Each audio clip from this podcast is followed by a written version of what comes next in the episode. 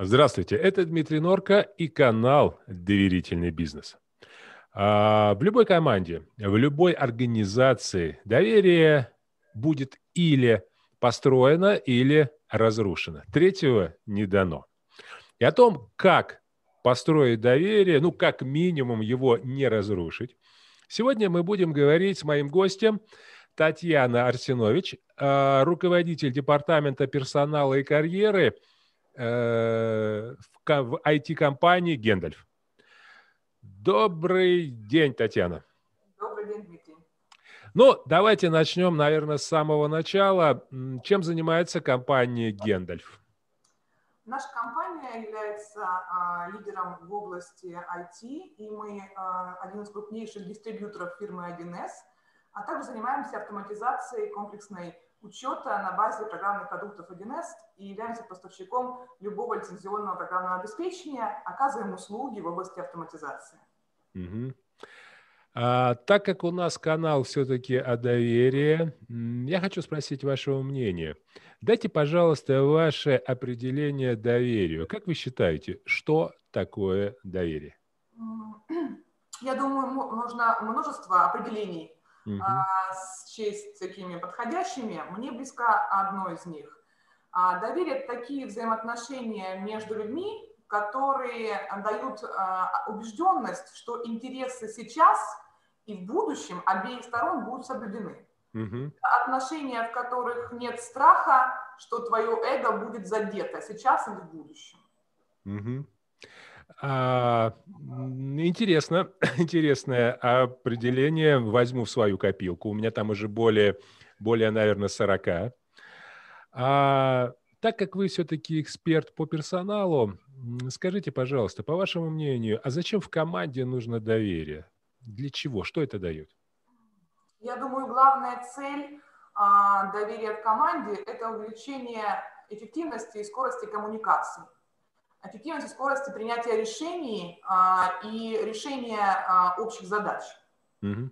Вот. На самом деле мы в компании занимаемся доверием, построением его как принцип корпоративной культуры не случайно, потому что какое-то время назад нашли изъяны во взаимодействии и решили через доверие их а, как-то уменьшить или устранить.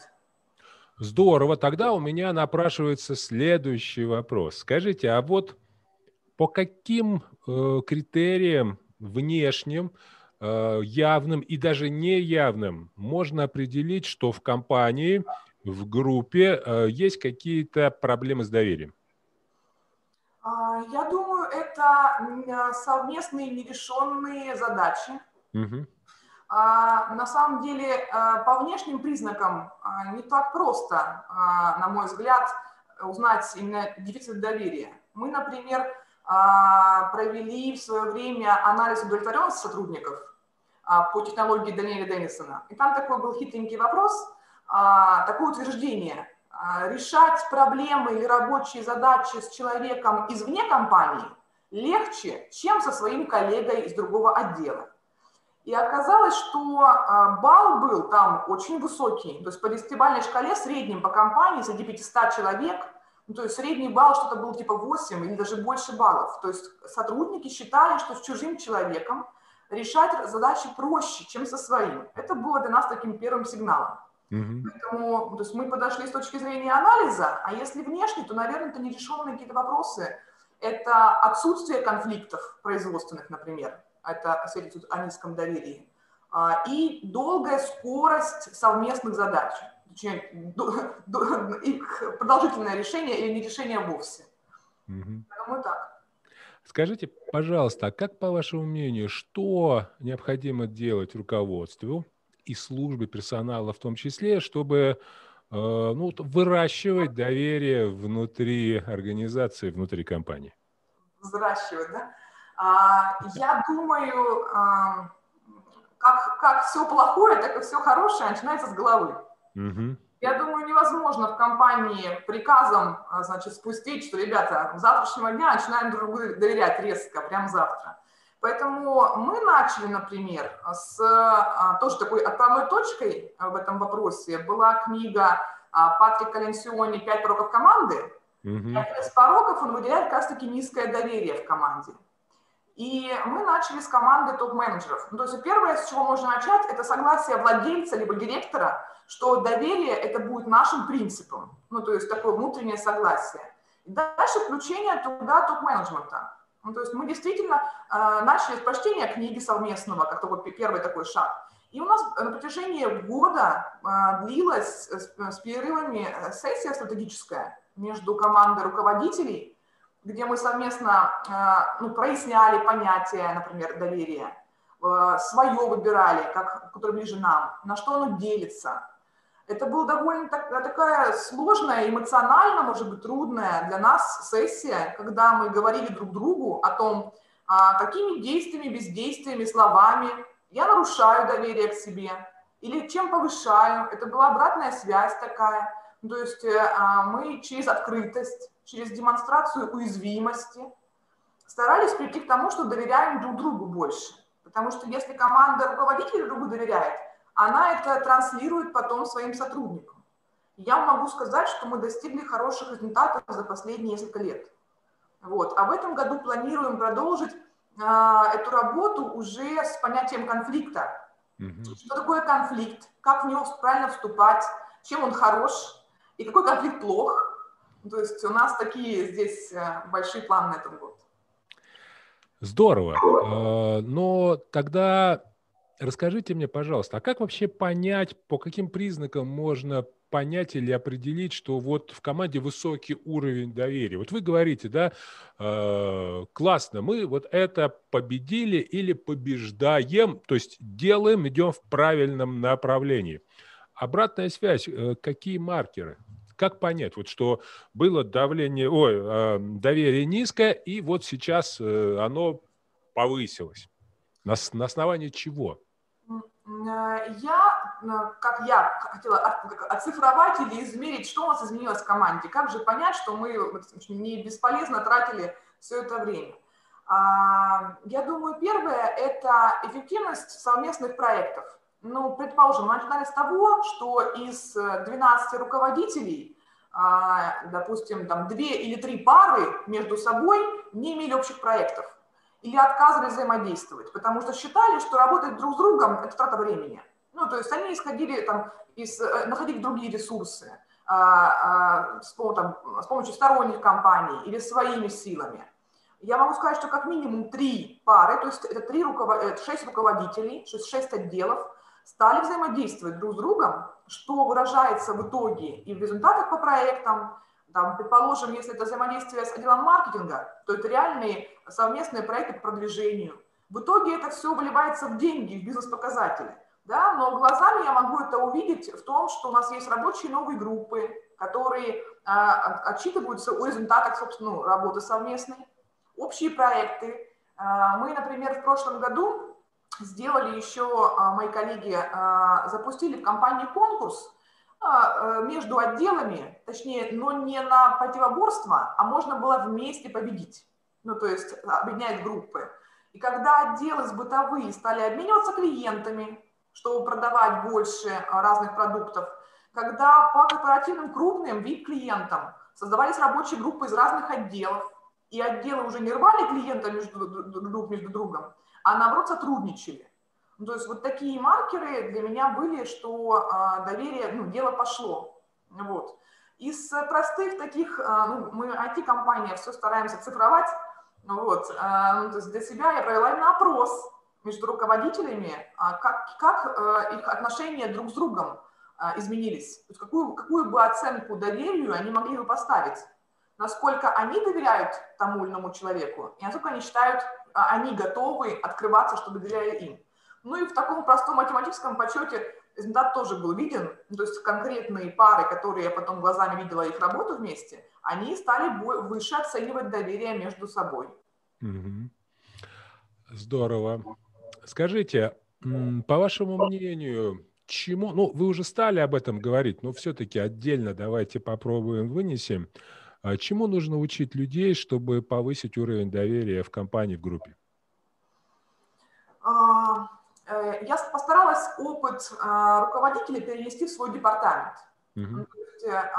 И подобную сессию провела с своими сотрудниками. Учить, а, что такое еще доверие, чем и хорошо? Это ведь не боязнь ошибаться. Ведь нас всю жизнь учат бояться ошибок, да, то есть в школе учитель красную ручку берет, а зеленую почему-то не берет, да, было бы неплохо. Ну, то есть детей с детства учат бояться ошибаться, а это потом выливается в боязнь пробовать, например, э, страх свое мнение высказывать. Во многих компаниях используется инструмент мозга штурмов, но на самом деле он мало где работает. Люди боятся показаться глупым. И, например, э, хорошие, но, на первый взгляд, такие непроработанные идеи просто не высказываются. А, поэтому нужно учить а, ошибаться, не бояться ошибаться. А, нужно учить э, быть открытым, нужно учить друг друга обратной связи высокого качества. Потому что когда я открыт, а, а мне, значит, в обратку идет критика какая-то, критика первая нарушает доверие. Поэтому учить открываться, учить ошибки совершать, а, делать выводы, ну, включать сотрудников в самоанализ, э, учить друг друга обратной связи качественной, развивающей, поддерживающей. То есть это то, с чего нужно начинать. А, дальше, на мой взгляд, классно увеличивает доверие предсказуемость. Когда я понимаю ваши мотивы, ваши ценности. Поэтому мы взяли э, такой инструмент, как прояснение ценностей человека. Э, ну, это не в, каждом, не в каждой команде э, можно так вот сразу использовать. Какое-то доверие уже должно быть, чтобы об этом можно было говорить. То есть я разговариваю с сотрудниками, какие, что такое ценности вообще? Да? То есть я понимаю, это как какая-то эмоциональная важность. Что человеку ценно? Вот не далее, как в прошлом месяце, мы с коллегами у себя в одном из отделов я провела такую сессию, когда я рассказывала, что важно для меня в жизни. Да? Ну, то есть не, не в категориях э, только там семья, работа, а в категориях, например, важно достигать, или важно принимать решения, или важно строить систему мне. Ну, то есть я не рассказываю, что важно им. А, например, кому-то важно отношение, кому-то важно там, комфорт, кому-то важно быть лидером. И мы, рассказывая друг другу без критики, ну, то есть с интересом большим, стали понимать друга лучше. Ну, то есть лично у меня, а, например, с сотрудниками, я чувствую, как отношения улучшились. Как я это чувствую? Я начинаю получить, получать от них обратную связь, что им по своим задачам не нравится, например. Да? но они знают мои ценности, всегда предлагают решение свое, то есть не просто на меня сгружают теперь свои проблемы.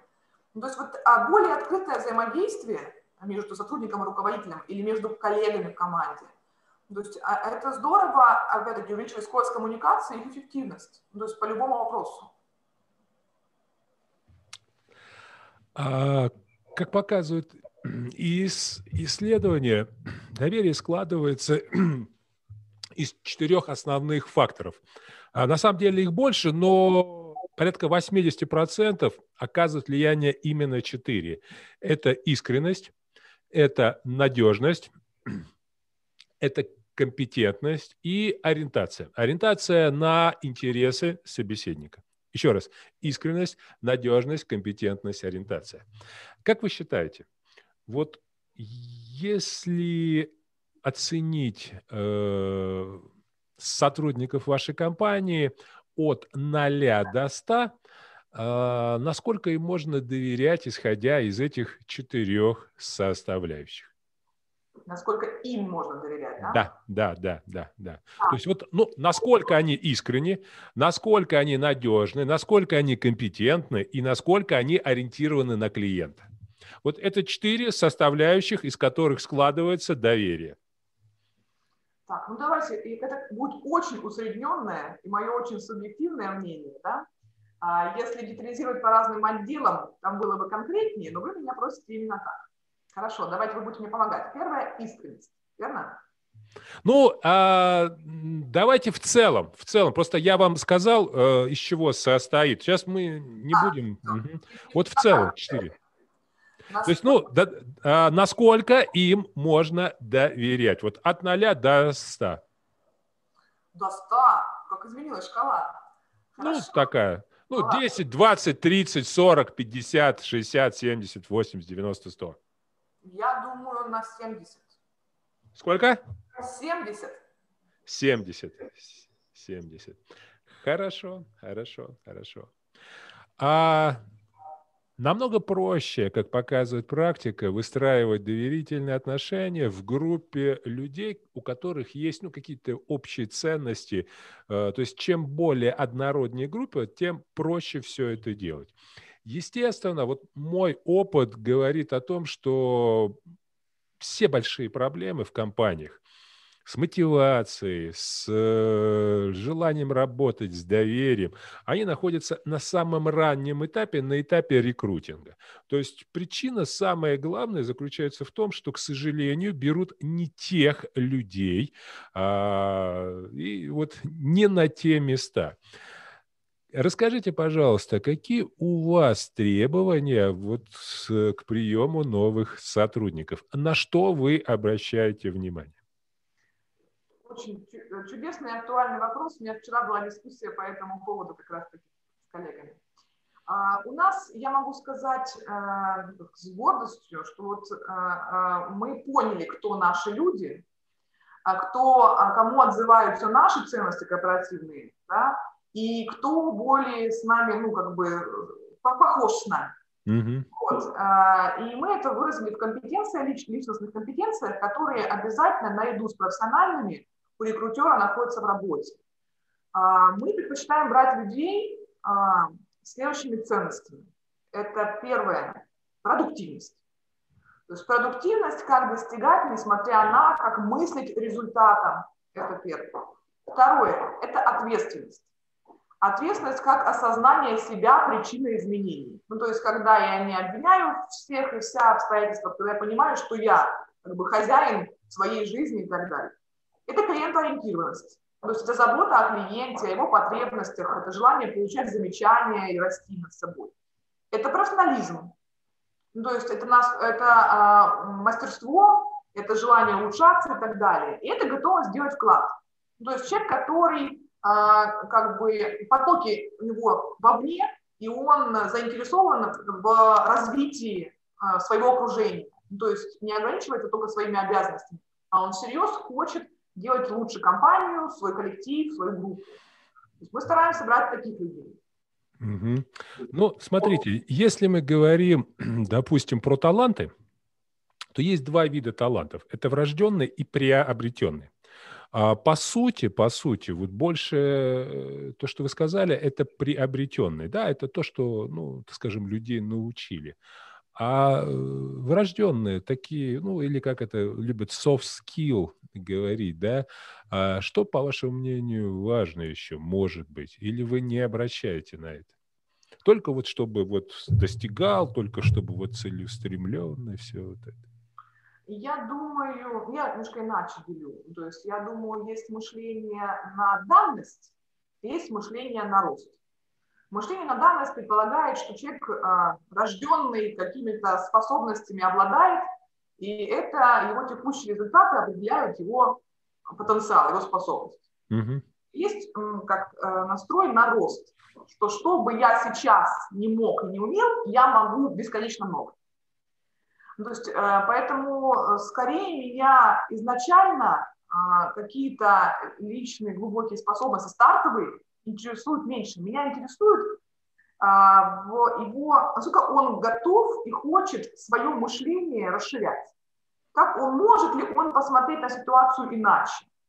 То есть меня интересуют компетенции мышления, но я не считаю, что они статичны. Ну, то есть, если, например, я его спрашиваю про ответственность, какие-то проективными вопросами и так далее, он отвечает, например, неправильно в моей категории. Но я задаю ему другие хорошие вопросы, и он начинает думать, и я вижу, что он способен менять свое мнение и размышлять, да, ну, то есть, и для меня это уже важно. Поэтому скорее я смотрю на его потенциал в каких-то важных для меня вопросах. Спасибо. А, так, ну и последний, наверное, вопрос. Сегодня мир очень сильно изменился. Сегодня выделиться товаром, продуктом невозможно. А, это первое. И второе, наверное, уже понятно всем, истина того, что мы вступили в новую эру а, human to human, то есть человек для человека. Покупают не фирмы, не компании, покупают люди.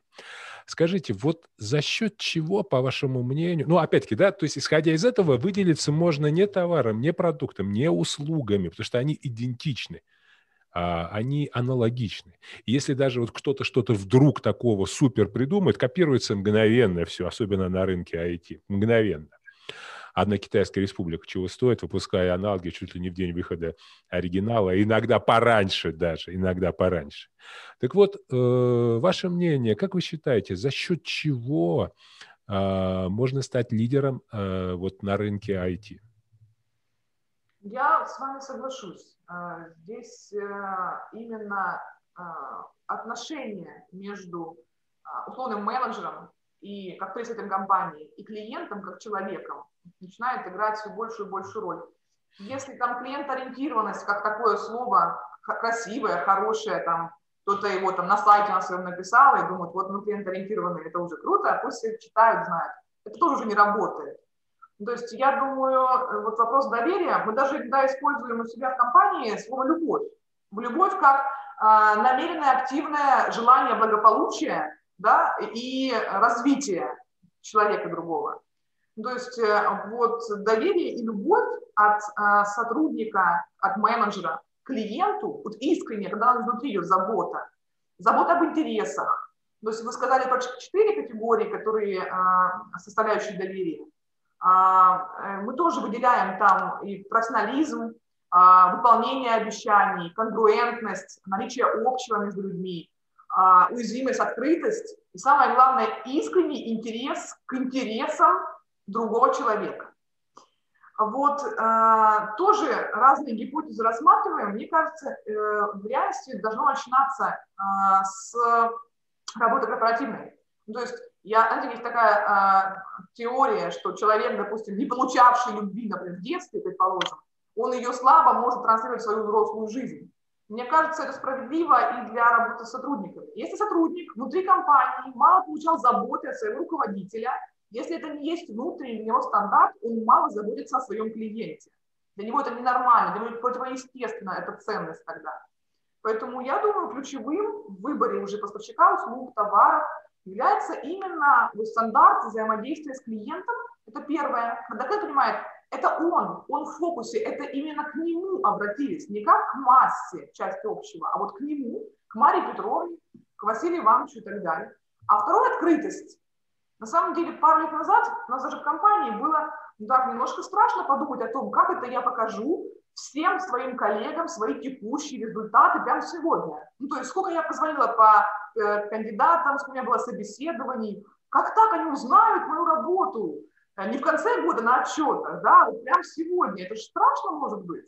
А сегодня мы думаем о том, как сделать монитор прозрачности для клиентов, чтобы, например, клиент видел, Сколько у меня, допустим, на линии консультации клиентов в линии, какой срок ответа, какие оценки да, а, там, по пятибалльной шкале. Ну, то есть открытость компании для клиентов, а, плюс вот это вот персональное отношение как к человеку. Я думаю, вот это выходит на первый план все больше и больше.